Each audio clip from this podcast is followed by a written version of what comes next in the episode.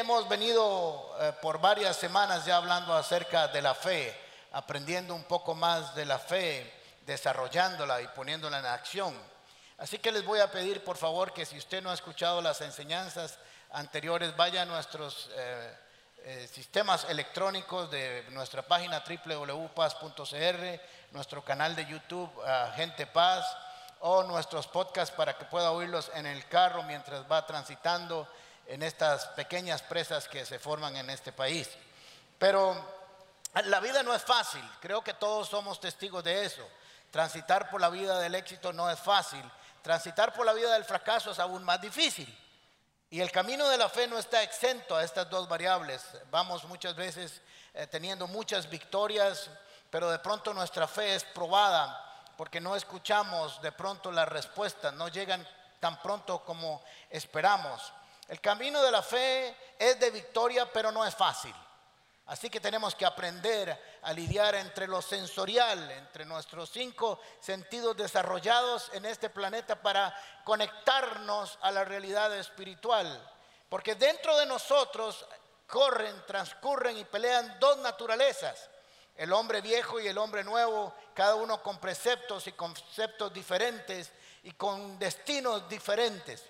Así que tenemos que aprender lo que dice las escrituras acerca de la fe y el poder esperar según Dios nos lo determine en su tiempo. Ustedes han oído esto muchas veces, pero la vida no es una carrera de 100 metros planos. La vida es una mega maratón. Es de largo plazo, es de resistencia, es de constancia, es de perseverancia, es de visión, es de gran fuerza interna, nosotros queremos lograrlo todo en segundos, pero la vida no es así. La vida dura tanto como nosotros vivamos, así que hay cosas que usted verá cumplirse hasta un poco días antes de partir con el Señor porque tienen un propósito en nuestras vidas. Y todos tenemos peticiones que hemos puesto delante del Señor. Y todos también tenemos un folder que dice pendientes. Todos y cada uno de nosotros tiene un folder en su escritorio de la vida donde dice falta por cumplirse. Tenemos ahí guardadas oraciones que no se han cumplido, sueños que no han cambiado, circunstancias que no se han transformado. Y ahí están, esperando. Y de alguna manera todos estamos luchando con la esperanza que se cumplan las tres divinas juntas. Esto es parte de la escenografía de hoy, no crean que fue un accidente. Lo que pasa es que yo sé que va a caer, pero no sé cuándo. Por eso me corrí siempre para este lado. Ok, muy bien. Así que vamos a dejar el mecate ahí, después les digo para qué eh, lo vamos a utilizar.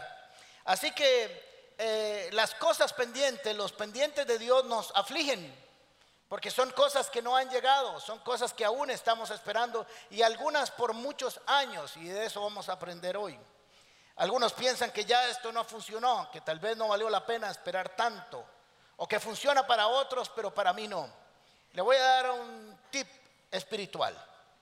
Cuando usted piense que Dios está bendiciendo a los demás, pero no lo está bendiciendo a usted, ¿alguien ha pensado eso? ¿Solo yo? Cuando pensamos que Dios solo está derramando sus bendiciones sobre otros y en mí no, cuando vemos que Dios está bendiciendo abundantemente a otros y a mí no, piense correctamente, piénselo así y su vida cambiará. Piénselo así, mire, de la misma manera extraordinaria que Dios está bendiciendo a mi hermano, me tocará a mí un día, porque es el mismo Dios que está derramando su bendición. Es el mismo Dios. Solo que en el tiempo de Él, su bendición se está manifestando sobre otros. Así que ah, vamos a tratar un poco con ese tema. Lucas, eh, el Evangelio de Lucas nos habla de dos personajes en su capítulo 1 se llama la, pareja de Ezequiel y Elizabeth. O Zacarías, perdón, Zacarías. Me confundí de profeta, pero este no es el profeta. Este es Zacarías Piedras del Río, pero ese es otro. Bien. Así que Zacarías eh, y Elizabeth tienen descendencia de sangre azul, son de linaje de sacerdotal. Así que todos los que nacieran de los linajes sacerdotales y específicamente en el contexto de esta pareja serían sacerdotes. Era por sangre, era por linaje, era por apellido. Así que habían muchos sacerdotes porque había mil años que habían transcurrido desde que se instauró todo el sistema sacerdotal ah, de las escrituras. Eran muchos. A partir de Aarón, todos los que nacieran por esas descendencias serían sacerdotes. Así que habían muchos. Así que había que esperar siempre el turno para que uno pudiera cumplir su deseo de oficiar en el templo. De tal manera que hicieron 24 grupos de sacerdotes y cada ah, dos veces al año le tocaba oficiar a cada grupo. Zacarías es del grupo número 8 de los 24. ¿Ok? Así que ahí está por, a punto de ofrecer su sueño, de cumplir su sueño de estar oficiando en el templo. Muy bien, pero ellos tenían un pendiente, porque todos tenemos un pendiente. Tenían tal vez 50 años, 60 años de tener un pendiente. Un pendiente que pudo haber cambiado sus vidas mucho antes, pero no lo sabemos porque hay un tiempo para cumplirse. No sabemos cuál fue su actitud durante 40 años, pero podemos deducir del texto que se mantuvieron siempre firmes en espera de ello. Así que ah, en Marcos capítulo 9 no lo vamos a leer. ¿Se acuerdan cuando vimos el caso del padre que presenta a su hijo? que presentaba convulsiones y le dijo, para el que cree todo es posible, para los que creemos todo es posible. Ahora quiero contarles un testimonio interesante porque en los 12 días se me acercó una señora y me dice, usted puede orar por mi hijo. A él le dan 20, 25, 30 convulsiones al día. Así que yo quiero que usted ore por él y usted se acuerde de sus oraciones. Así que le dije, a mí tengo muchas cosas pendientes, por cierto, y se me olvidan. Lléneme una boletita de oración y yo voy a estar orando por eso. Así que él andaba en el carro, la tenía en la mesita de noche, paseaba conmigo por todo lado. Así que hace como 15 días ah, se me acercó y me dice, Pastor, ¿se acuerda que usted oró por él? le digo, sí, sí, me acuerdo. Me dice, desde los 12 días no tiene una sola convulsión ese niño desde que oramos por eso. Dios es maravilloso, así que para el que cree, todo es posible. Así que vamos a ver algunos antecedentes de estos dos personajes para ver qué tenemos nosotros que aprender. ¿Les parece? No les parece, pero yo voy a seguir bien. Así que, ah, y veremos a ver cuál era su pendiente, ¿ok? Lucas capítulo 1, versículos 6 al 7. Ambos, hablando de ellos, eran rectos e intachables delante de Dios. Obedecían todos los mandamientos y preceptos del Señor Aquí nos habla de una condición humana, de una calidad humana, de un estilo de vida. ¿Quién puede decir que vive recto e intachable delante de Dios y obedecían todos los mandamientos y preceptos del Señor? Pero en el versículo 7 dice, pero no tenían hijos. Había un pero en su vida. Todos tenemos un pero. ¿Ok? Porque Elizabeth era estéril y los dos eran de edad avanzada. Así que el primer elemento que encontramos aquí en la descripción de este personaje o estos personajes es que eran rectos, intachables, justos, honestos delante de Dios como un estilo de vida, no como una condición para esperar que Dios salga algo, porque muchos de nosotros nos portamos bien cuando estamos en crisis. Hmm. Cuando Dios nos dio alguna respuesta nos portamos bien por un ratito, pero cuando tenemos algo pendiente, como que nos portamos bien porque puede ser que si me porto mal no llega lo que estoy pidiendo. Ojalá estemos en un momento difícil de nuestra vida. Pero se nos habla de estos dos personajes como dos personas que tenían un estilo de vida, que vivían una vida recta y justa y honesta delante del Señor porque así vivían no para un propósito, porque después de 60 años o 50 años de estar esperando que llegara su pendiente, pudieron haber dicho en algún momento, no, la verdad es que esta vara no sirve para nada. Voy a vivir la vida loco, dejo de ser sacerdote, jalo, voy a ir a hacer comercio con camellos o algo así por el estilo y me voy. Pero ellos se mantuvieron firmes. Ahora les voy a decir lo primero que tenemos que aprender cuando tenemos un pendiente no cambiar nuestro estilo de vida porque algo no ha llegado a nuestras vidas. Porque ellos se dieron la oportunidad de mantener la puerta abierta bajo su conducta. Usted siempre tiene que mantener la puerta abierta, esperando que Dios a su tiempo, como lo vamos a ver más adelante, dé la respuesta que andamos buscando. Así que se dieron esa oportunidad de tener esa puerta abierta mediante un estilo de vida, no mediante una oportunidad solamente para conquistar algo. Gálatas capítulo 6, versículo 9 dice lo siguiente, no nos cansemos de hacer el bien, porque a su debido tiempo cosecharemos si no nos damos por vencidos. No nos cansemos permanezca siempre, aún en medio de sus pendientes, haciendo lo correcto, haciendo lo justo, haciendo lo honesto, haciendo lo intachable, cumpliendo los preceptos. No importa si no ha llegado, usted debe permanecer siempre, siempre, siempre caminando en rectitud, obedeciendo, esperando, confiando que a su debido tiempo esa semilla dará su fruto. Es lo que dice ahí. Así que nunca piense que usted es el único tonto o tonto que está haciendo las cosas bien y que no recibe nada. Al revés, es el sabio, el prudente, el honesto, haciendo lo correcto. Así que nos damos cuenta también de un segundo elemento, que ellos no podían tener hijos. No podían tener hijos por dos razones. Uno, por una condición orgánica, física, una enfermedad o un padecimiento. Y dos, cuando por vejez la funcionalidad operativa de los órganos reproductivos no funcionaban. Así de sencillo. Así que también era una situación doblemente imposible. Doblemente imposible por dos condiciones. Así que nos dice que hay una conducta, pero hay un pero. ¿Y cómo lo trabajaron ellos? Tenían una petición pendiente, la cual nunca dejaron de presentar delante del Señor. Pero a su debido tiempo, dice el texto que leímos, algo tenía que suceder. Lucas capítulo 1, versículo 8 en adelante. Un día en que Zacarías, por haber llegado el turno de su grupo, ¿se acuerdan? Eran 24 grupos, el grupo de él era el 8, dos veces al año, pero esos grupos se componían de otros, así que no siempre les tocaba hacer lo mismo dentro del grupo. Unos estaban en la puerta, otros eran cantores, otros se dedicaban a limpiar, otros se dedicaban. Pero ese día, ese día de casualidad, solo de casualidad, le tocó al grupo de él el turno que oficiaba como sacerdote delante de Dios. Le tocó en suerte, en suerte fue que como eran tantos y para que no la argolla no, no siempre estuviera haciendo lo mismo, decían, bueno, vamos a rifar a usted, el que, las tres divinas, el que, el que salga el primer número va a esto, el que salga el segundo va a esto, el tercero de esto, el cuarto a esto, el quinto a esto y el, y el otro hace esto. Así que le tocó.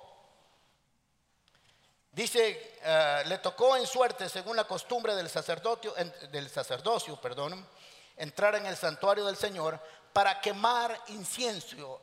Y esto es muy importante porque recuerden que el incienso representa las oraciones de los santos. Hay que leer el texto bien. Así que no era casualidad, parecía que era suerte, pero ese día ese día entre muchos días y muchas veces tal vez que le tocó, o tal vez le tocó solo dos o tres veces en su vida hacerlo, le tocó quemar el incienso, las oraciones de los santos que suben con olor a fragante todos los días, varias veces al día en el templo del Señor, recordando la oración constante del pueblo de Dios, presentando sus necesidades y adoración a Dios. Cuando llegó la hora de ofrecer el incienso, la multitud reunida afuera estaba orando. ¿Por qué? Porque era la hora de oración, era la hora del, incienso. En esto un ángel del Señor se le apareció a Zacarías a la derecha del altar del incienso. Y al verlo, Zacarías se asustó y el temor se apoderó de él como cuando que yo esté me cate aquí a la par mía más o menos en el templo. Y el ángel le dijo, no tengas miedo. Primero por el susto que se pudo haber pegado. Y después cuando a veces no escuchamos la voz de Dios y no logramos eh, que se cumplan los pendientes, hay un temor interno que nace en nosotros. Una, no una duda, sino un constante eh, pendiente de nuestras vidas que nos produce temor. Pues ha sido escuchada tu oración, tu esposa Elizabeth te dará un hijo y le pondrás por nombre Juan. Ahora, yo quiero que usted se haga una pregunta. tu oración ha sido escuchada, dijo el ángel. Eso dijo, ¿cierto? ¿Cuándo creen ustedes que fue escuchada la oración? ¿Cuándo? La primera, hace 40, hace 60 años. Digamos que ellos se casaron a los 16, 18, como en aquel tiempo, o a los 15, que tuvieran unos 70 años, tendrían unos 55 años de haber presentado su oración. Tranquilo, usted solo tiene seis meses de estar orando. Tenga calma, tenga paz. No se desespere, espere ni se precipite, espites. Todos tranquilos, ¿verdad? Porque hay que empezar a descubrir, a discernir la voluntad de Dios en el tiempo. Así que no es una casualidad que le haya tocado ese día y en ese tiempo a Zacarías. Nosotros tenemos que entender que nuestros tiempos no son los tiempos de Dios. Y a veces lo usamos como una oración cliché. Ah, es que nuestros tiempos no son los tiempos, nuestros tiempos no son los tiempos de Dios. Pero cuando los tiempos de Dios comienzan y se ejecutan sobre nuestras vidas, comenzamos a tener temor y como que mi tiempo no es el tiempo de Dios. Y entonces ahora empezamos con pleito de tiempos. ¿Cierto? Porque mientras no haya mucho tiempo, no haya transcurrido mucho tiempo, el tiempo de Dios es esperable. Pero cuando haya pasado mucho, ya se vuelve en mi tiempo. Vasco Cantinflas hablando. Así que todo tiene tiempo. ¿Y cuál era el tiempo? El tiempo es que su oración había sido escuchada. Dios no olvida. Dios había escuchado. Pero Dios había escuchado tan perfectamente que desde que escuchó su oración planificó el día, el tiempo, el momento y el espacio donde se cumpliría. ¿Estamos de acuerdo? ¿Por qué? Porque este niño que se llama Juan, o se llamaría Juan, sería Juan el Bautista. Pasaría la historia de la humanidad como el que anunciaría la venida del Señor pero no podía haber nacido antes porque Jesús no había llegado. Porque el plan para que el Mesías viniera todavía no estaba listo. Si nace 20 años antes, 40 años antes, no habría tenido el privilegio de anunciar y preparar el camino del Señor. Así que, aunque usted no lo crea, aún la oración de Elizabeth y de Zacarías se alineó con las palabras proféticas de aquel que anunciaría y prepararía el camino del Señor. Estaba relacionado con el mismo nacimiento de Jesús. Ah. No es que se atrasó, no es que llegó tarde, es que era el momento exacto, no solo para Elizabeth y Zacarías, sino para el mundo entero. Yo quiero decirte algo que parece eh, fuera de serie. Pero, pero, cuando Dios te bendice a ti y prepara una, una bendición o una respuesta de una oración, no solo es para tu vida, es para que impactes a muchas otras personas más. Porque Dios no bendice egoístamente, sino que cuando bendice a alguien, bendice también a su pueblo. Y tienes que creerlo así. Así que entonces ellos recibieron su ah, petición a su tiempo, supieron esperar, mantuvieron las puertas abiertas de hacer siempre lo correcto, siempre siendo honestos, siempre presentando sus oraciones, siempre, siempre esperando, no tiraron la toalla, no se bajaron del bus, no claudicaron, fueron perseverantes, constantes, decididos, sabían que Dios respondería a su tiempo y eso es lo que nos mantiene a nosotros siempre con esperanza. La epístola de los hebreos, aquí les voy a decir algo teológico impresionante, fue escrita a los hebreos. Qué bárbaro, qué unción la que me tengo. Estos hebreos eran hebreos que habían, eran judíos que habían creído en el Señor y habían salido de la ley para pasar a la gracia. Lo que pasa es que habían, estaban siendo presionados, perseguidos para volver al judaísmo y para volver al pecado y para echar atrás y para dejar todo tirado. Habían cosas, tenían pendientes en sus folders que no estaban llegando, que no se estaban cumpliendo. Y tras que tenían que esperar muchas cosas, estaban siendo oprimidos por el pueblo que los obligaban a volver al judaísmo, a volver al pecado y a volver a la esclavitud. Así que era necesario ah, darles una palmadita de esperanza, un champucito de amor, un champucito de fe.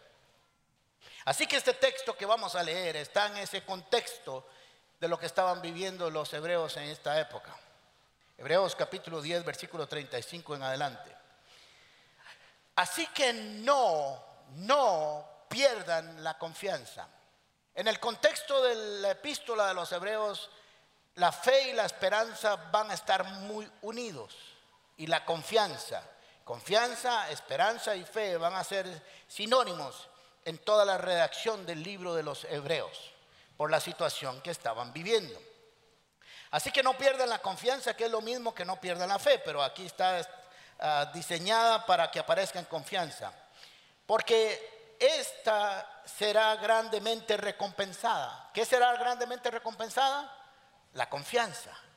Confiar siempre es esperanzador. Y tenemos que entender que siempre será recompensada no lo está diciendo el escritor de Hebreo, lo está diciendo Dios mismo.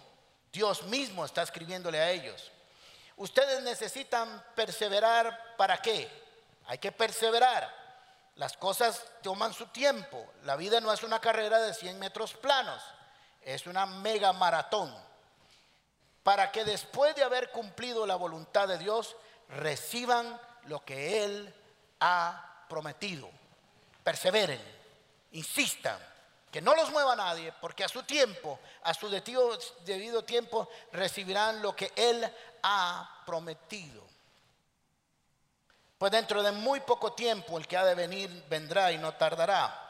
Igualmente en el contexto del Nuevo Testamento, de la iglesia del primer siglo, toda la esperanza de ellos era esperar que Cristo viniera pronto. Era una forma de ver las promesas de Dios cumplidas, las promesas de Jesús. Jesús no se había ido y ya le estaban preguntando que cuándo restauraría el los tiempos y el reino y cuándo volvería otra vez. Pero el escritor de Hebreos le está diciendo, tranquilos, va a venir a su tiempo, pero mientras venga, no les dijo cuándo, dijo a su tiempo, ustedes serán recompensados en esperar. Pero mi justo vivirá por la fe. Romanos capítulo 1, versículo 17 dice, el justo por la fe vivirá. Y si te vuelves atrás, y si vuelves atrás, o si se vuelve atrás, no será de mi agrado. Pero nosotros, diga nosotros, no somos de los que vuelven atrás y acaban por perderse, sino de los que tienen fe y preservan su vida. Nosotros no somos los creyentes, los que hemos levantado nuestra vida a Jesús, nuestra mirada, y hemos confiado en sus promesas y sabemos que no es hombre para mentir ni arrepentirse, nosotros no somos de los que volvemos atrás. No somos, cuando pusimos la mano en el arado, empezamos y supimos que la, fe fue diseñada para caminar hacia adelante y nunca para atrás, para perseverar. Aún en los momentos más difíciles sabemos que el Dios que está en las buenas también está en las que parecen malas. No echamos Marta atrás, ni un paso atrás, sin pintar. Bien, así que, ¿qué esperanza? Qué esperanza, qué consuelo, qué exhortación, qué jaladita de mecate extraordinaria. Porque aquí tenemos varias cosas que tenemos que rescatar. No pierdan la confianza porque serán recompensados. Después de haber cumplido la voluntad de Dios, recibirán lo que Él ha prometido. Viviendo por fe, sin volver atrás. Nosotros no volvemos atrás porque tenemos fe y perseveramos por la vida. Ese es usted y yo. Esa es la iglesia, es el carácter de la iglesia de Cristo, de los creyentes, de los que le hemos levantado nuestros ojos a Jesús y Él es el autor y consumador de nuestra fe. El que tiene esperanza nunca será avergonzado, dice el Salmo 25. Así que tenemos que entender que el Salmo, ah, que Hebreos capítulo 10 que leímos en el versículo 39 dice, pero nosotros no somos los de los que vuelven atrás y acaban por perderse, sino que tienen fe.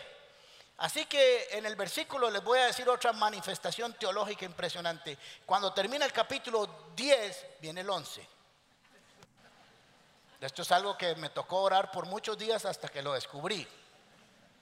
Pero el 11, después de esa gran exhortación, empieza con lo siguiente, y muchos de ustedes lo saben o lo conocen de memoria. Ah, Hebreos capítulo 11, versículo 1. Es pues la fe, la certeza, que es lo mismo que evidencia en el contexto, en el lenguaje de Hebreos 11, de lo que se espera, la convicción, persuadido de lo que no se ve. Ahora, quiero decirles que la fe no es una emoción, no es una sombra, es un estilo de vida que determina cada cosa que nosotros hacemos. Dicen en el lenguaje actual, la fe es la confianza de lo que en verdad, eh, la confianza de que en verdad sucederá lo que esperamos. En verdad sucederá lo que esperamos. Es lo que nos da la certeza de las cosas que no podemos ver. De hecho, le voy a decir que nosotros tenemos más fe en algunas cosas que en las promesas de Dios. El servicio meteorológico. Si el servicio meteorológico hubiera parecido una gran noticia hoy en la mañana, donde dice que habrían tormentas, rayerías eh, y gran lluvia, algunos de ustedes estarían tomados por el espíritu de Sabanás y no hubieran salido de sus casas. Porque le habrían creído al servicio meteorológico, lo cual yo creo que hay que creerle. Pero miren qué interesante porque no ha sucedido. No ha sucedido. Es algo que solo dicen los estudios meteorológicos que eso va a suceder y ellos lo dan como un hecho. De hecho, hasta dan probabilidades. Se dice, la probabilidad de lluvia hoy es el del 70%. Y usted le cree al 70%. Pero es increíble que cuando nosotros nos topamos con las verdades de Dios nos cuesta creerlas. Aunque creemos en otras cosas. Quiero decirles algo que nosotros tenemos que entender que esta declaración de Hebreos capítulo 11 no es un acento conceptual, no es un concepto, es una realidad. Es la forma en que vive y opera un cristiano, un creyente. La fe es una actitud permanente y constante. Ahora les voy a decir para qué este está, está este mecate aquí, que por dicha no me cayó en la pura jupa.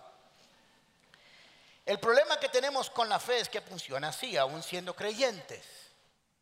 Andamos haciendo aquí, caminando, trabajando, haciendo, viviendo, casándonos con novia, esto, lo otro, comprando, deshaciendo y todo. Pero cuando la vara se pone fea, vamos y nos tomamos de la fe. Aquí en esta iglesia no hay nadie así, es solo un ejemplo que yo estoy poniendo. Nada más, para que me logren entender, nada más. Así que se soluciona el problema. Y y seguimos, seguimos haciendo y viviendo y comprando y, disfrutando de la vida, sí. y de pronto la chancha tuerce el rabo y usted se vuelve a guindar. Esto no es, aunque usted va y hace uso de la fe, la fe no fue diseñada solo para los momentos difíciles de la vida.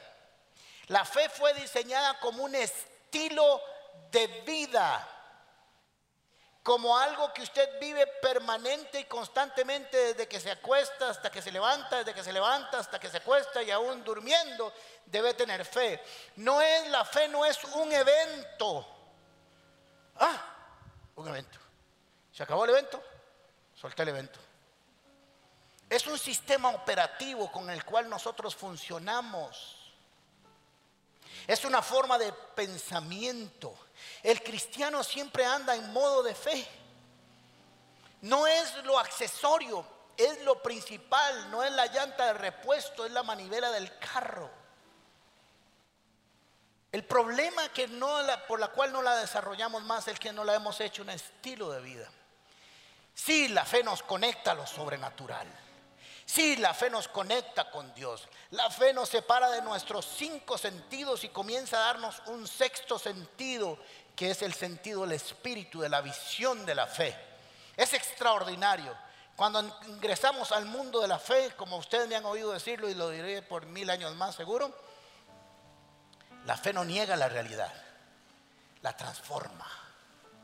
Entonces nosotros constantemente andamos transformando nuestras realidades y la fe nos permite hacer eso, pero no es un evento. La fe no es solo para venir en circunstancias difíciles, la fe es para vivir con ella constantemente.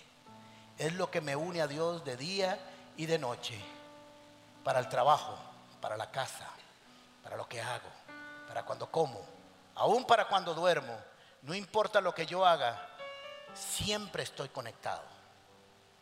Aunque esté en el momento más extraordinario de mi vida y parece que no tengo fe, la forma en que yo veo el mañana, en que proceso la información, la forma en que leo las escrituras, la forma en que hablo, la forma en que hago los negocios, la forma en que estudio, la forma en que trato a mi esposa, la forma en que trato a mis hijos, que trato a la novia, que trato a mi hermano, a mi papá, me determina porque soy un hombre y una mujer de fe. Mi fe no es un evento, no es lo accesorio, es lo principal. El Señor me está llamando porque esta hora se está subiendo. Sentí que me jalaba alguien. Si me jalo es el rapto. Yo no sé si ustedes se quedan, pues yo jalo.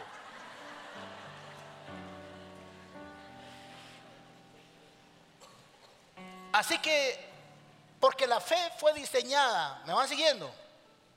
Voy a darle vuelta hasta ahora porque me estorba. La fe fue diseñada para agradar a Dios.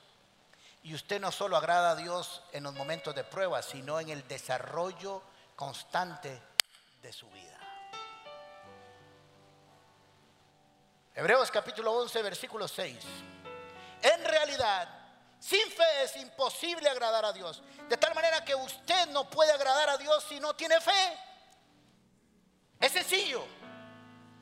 Si usted lo trata de agradar por otros medios sería religiosidad. Ahora usted diría, ¿y la santidad y la obediencia? Sí, no hay santidad y obediencia si no hay fe, porque lo que habría es religiosidad.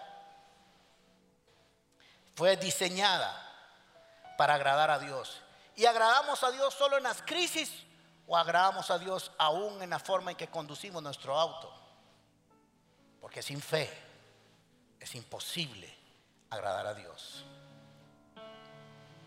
Y es que cualquiera que se acerca a Dios tiene que creer que Él existe y que recompensa a los que le buscan. La fe es el combustible que nos mueve, no es el salvavidas de nuestras crisis. La fe solo se maximiza o crece o se dimensiona aún más en los momentos difíciles, pero debe estar siempre aquí. La fe son los rieles del tren la fe es la razón por la cual el avión vuela, la fe es la razón por la cual el barco flota, la fe es la forma en que nosotros vivimos como creyentes. Nos han enseñado mal la fe. Cuando leemos de Zacarías y Elizabeth dice que su vida es una vida de fe, porque nadie puede ser íntegro, intachable y vivir todos los preceptos de Dios haciendo lo correcto sin creer que Él existe. El propósito de Dios para nuestras vidas es que vivamos una vida de fe. Ahora, miren qué interesante porque la palabra o el nombre, perdón, Zacarías significa el recordado de Dios. ¿Se acuerdan? Tal vez 60 años esperando. ¿Se acuerdan? Pues quiero decirles algo según mi criterio. Cada vez por 50 o 60 años que Zacarías iba a orar por su pendiente, él se recordaba que él era el recordado de Dios.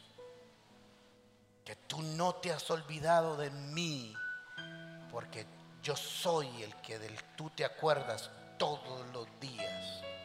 Y pensaba y entraba a su lugar de oración y recordaba y decía, mi nombre es el recordado de Dios y tú no te has olvidado de mí. Cada uno de nosotros se llama Zacarías porque Dios nunca se olvidaría de ti ni de mí en ningún momento de su vida. Isaías 49, 14, voy a quitarme el mecate porque me estorba esta vara. Sigo con fe por si acaso. Pero Sión, que representa Jerusalén, o los que viven en Jerusalén, los israelitas, los hebreos, dijo, el Señor me ha abandonado y se ha olvidado de mí. Eso es lo que pensaban. ¿Y por qué pensaban eso? Porque estaban tomando la información que tenían de las circunstancias difíciles de su vida y estaban dando por sentado que esa información sensorial les decía que Dios se había olvidado. Esto lo hemos hablado en las últimas semanas. Vivir a través de las sensaciones de los cinco sentidos no tiene que ver con fe. Ahora ellos tomaron información de lo que estaban viviendo, de su crisis, y dijeron, Dios se olvidó de nosotros. Pero mire lo que dijo el Señor. ¿Puede una madre olvidar a su niño de pecho y dejar de amar al hijo que ha dado a luz? Aun cuando ella lo olvidara, yo no te olvidaré. Pero miren qué interesante, grabada te llevo en las palmas de mis manos, tus muros siempre los tengo presentes. ¿Se acuerdan cuando no había teléfono? Cuando había ni siquiera agendas bonitas. Y decían, pero no se olvide, y usted que sacaba un lapicero aquí lo apuntaba en, en, en la palma de la mano. Porque es la parte de nuestro cuerpo que más vemos, aunque usted no lo crea. Así que el Señor está diciendo, te tengo no escrito, te tengo grabado, esculpido como en la piedra, porque no se borra. Así que no hay día, dice el Señor Oción, que yo no me acuerde de ti. Todos tenemos pendientes. Todos estamos luchando con algo que esperamos y pensamos en algún momento a bajarnos del bus, a pensar que Dios se ha olvidado de nosotros, a pensar que ya Dios no nos ha tomado en cuenta, a pensar que bendice a otros y a nosotros no, pero el Señor te dice hoy, esta mañana, yo no me olvido de ninguno de mis hijos e hijas. Yo te tengo grabado en la palma de mi mano y a su debido tiempo, en el momento en que yo lo considere oportuno y necesario, llegará tu turno para entrar a quemar incienso en el templo. Y ahí te hablaré. Ahora les voy a explicar un poco de una manera diferente, porque a partir del capítulo 11 aparecen los héroes de la fe. Le voy a pedir que llegue a leer eh, Hebreos capítulo 11. Aparece la galería de los héroes de la fe, pero se lo voy a presentar de una manera diferente, porque parece que esos héroes y esas heroínas que están ahí están inertes. Pero lo que está diciendo en el contexto de Hebreo es más o menos así. Oye, hebreos, sin fe es imposible agradar a Dios y estas personas lo hicieron. Estas personas están en una galería del recuerdo, pero quiero decirles que ellas hablan por lo que hicieron. Así que si quieres, te doy una entrevista con Abraham para que te cuente cómo te fue, cómo le fue para que te cuente lo que es salir a una tierra sin destino, para lo que es esperar 100 años por una promesa. Si quieres te saco una, una cita con él, o si quieres te saco una cita con Moisés para que te cuente lo que vivió ante el faraón y vio los mares abiertos y vio el maná del cielo y vio la piedra con agua. O si quieres te traigo a Raab, la prostituta, para que te diga lo que hizo en los muros de Jericó. O si quieres te traigo a Zacarías o a Isaías o a David o a todos esos hombres y mujeres. Si quieres te los traigo para que te cuenten lo que hicieron. Por eso están ahí, no son cuadros, son personas que pueden hablar de lo que hicieron cuando esperaron y confiaron. Todos tenemos un pendiente pero no desmayaremos porque nosotros no somos de los que echan para atrás.